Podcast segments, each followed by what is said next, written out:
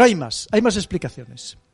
Hemos visto lo que serían esos misiles, por así llamarlos, esas armas, hemos visto los tipo aviones, pero también tenemos que hablar de todo lo que significa hoy en día los avances de los todo lo que llamamos conocemos como drones, estos dispositivos no tripulados que cada vez también están avanzando a pasos agigantados. Hay países muy, muy, muy, muy, muy, muy mm, pioneros en este campo. Puede ser China, puede ser Israel, que por cierto fue el primero que montó el armas dentro de los drones hace ya años y que luego pues han sofisticado, pues tipo por ejemplo el Predator estadounidense que ya ha causado muchos muertos por todo el mundo.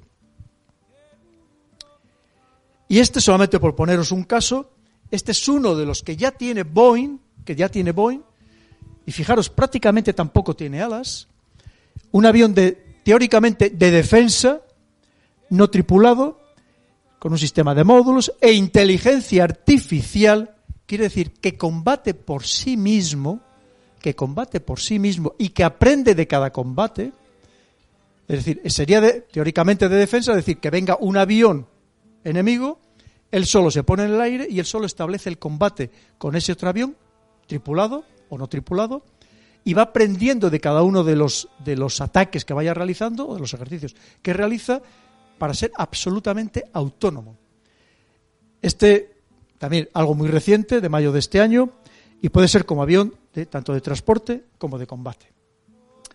Este es el nombre que le han dado, ha sido encargado por las Fuerzas Aéreas Australianas, el, el nombre es el Loyal Wingman este,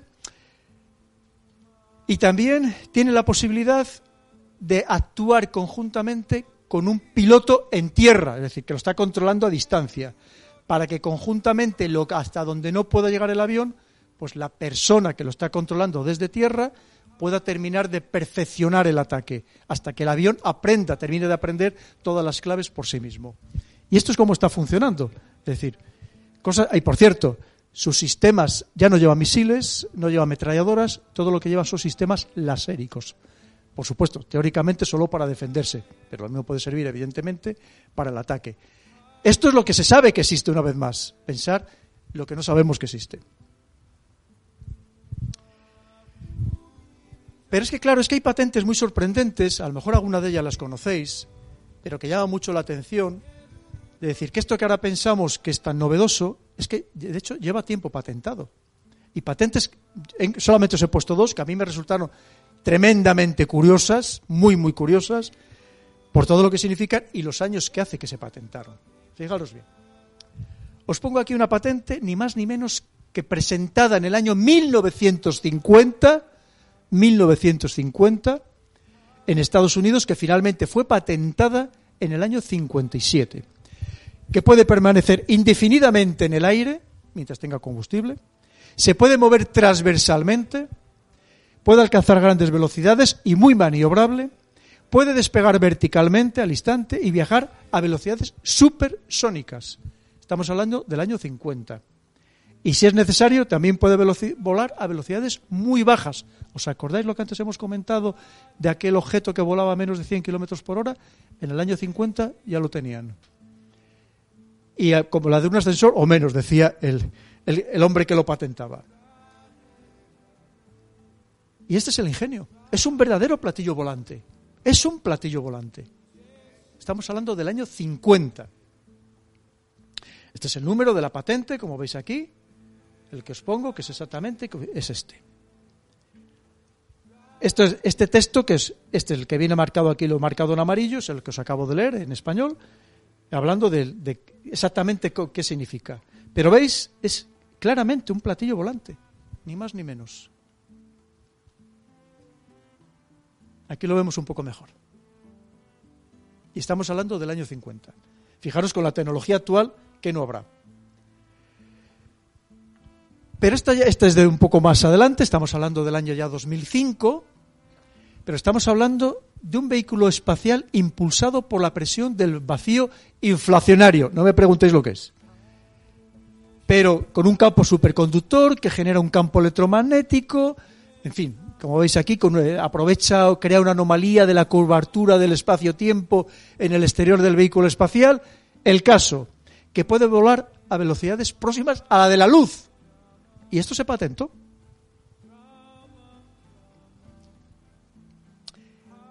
Y si veis, ¿cuál es la forma? Pues básicamente también un platillo volante. Aquí lo veis, donde irían las personas, que podían ir dos personas dentro de este aparato, de este ingenio. Bien.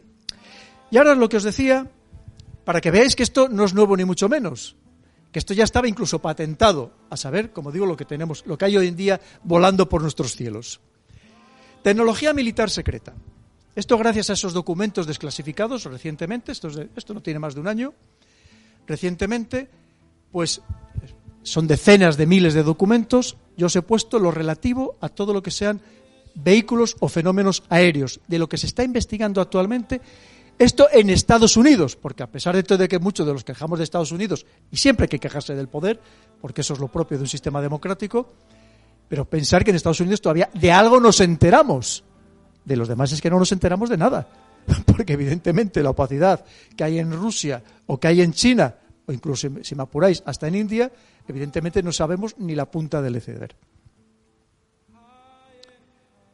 Pues fijaros bien, ya os digo que solamente me he limitado a extraer todo aquello que es relevante para algo que pueda volar, que pueda estar en nuestros cielos. Bien. Propulsión de cohetes mediante la fusión de deuterio para vuelos espaciales tripulados, para ir más allá del sistema solar, o sea, a los límites del sistema solar e incluso más allá. El, deuterio, es un isótopo estable del hidrógeno, es abundante en los cometas, bien, vale. Y emplearía este supergenerador potenciado magnéticamente. Esto es algo que se está investigando, que se descubrió, o sea, se pudo saber, se reveló que se estaba investigando por parte de Estados Unidos. Propulsión espacial avanzada basada en el vacío, en la métrica espacio-tiempo. Fijaros bien que esto es muy similar a lo que os acabo de leer con respecto a esa patente del año 2005. Muy similar. Jugar con la, la curvatura espacio-tiempo el espacio vacío, bueno, es lo que os explico un poco aquí, para proporcionar energía para futuros vehículos espaciales.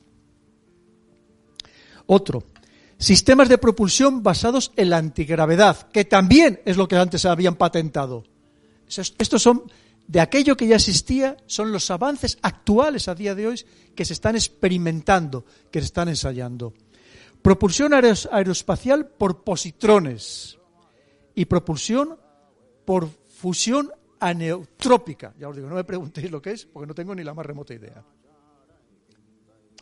Esto sí, la magnetoterapia, que esto ya de hecho se está experimentando también para buques, para ir, por el mar, pero también para naves espaciales, y es que el primer prototipo se ensayó ya en 1965. ¿Qué nos estará haciendo hoy en día con esta magnetohidroterapia, hidrodinámica?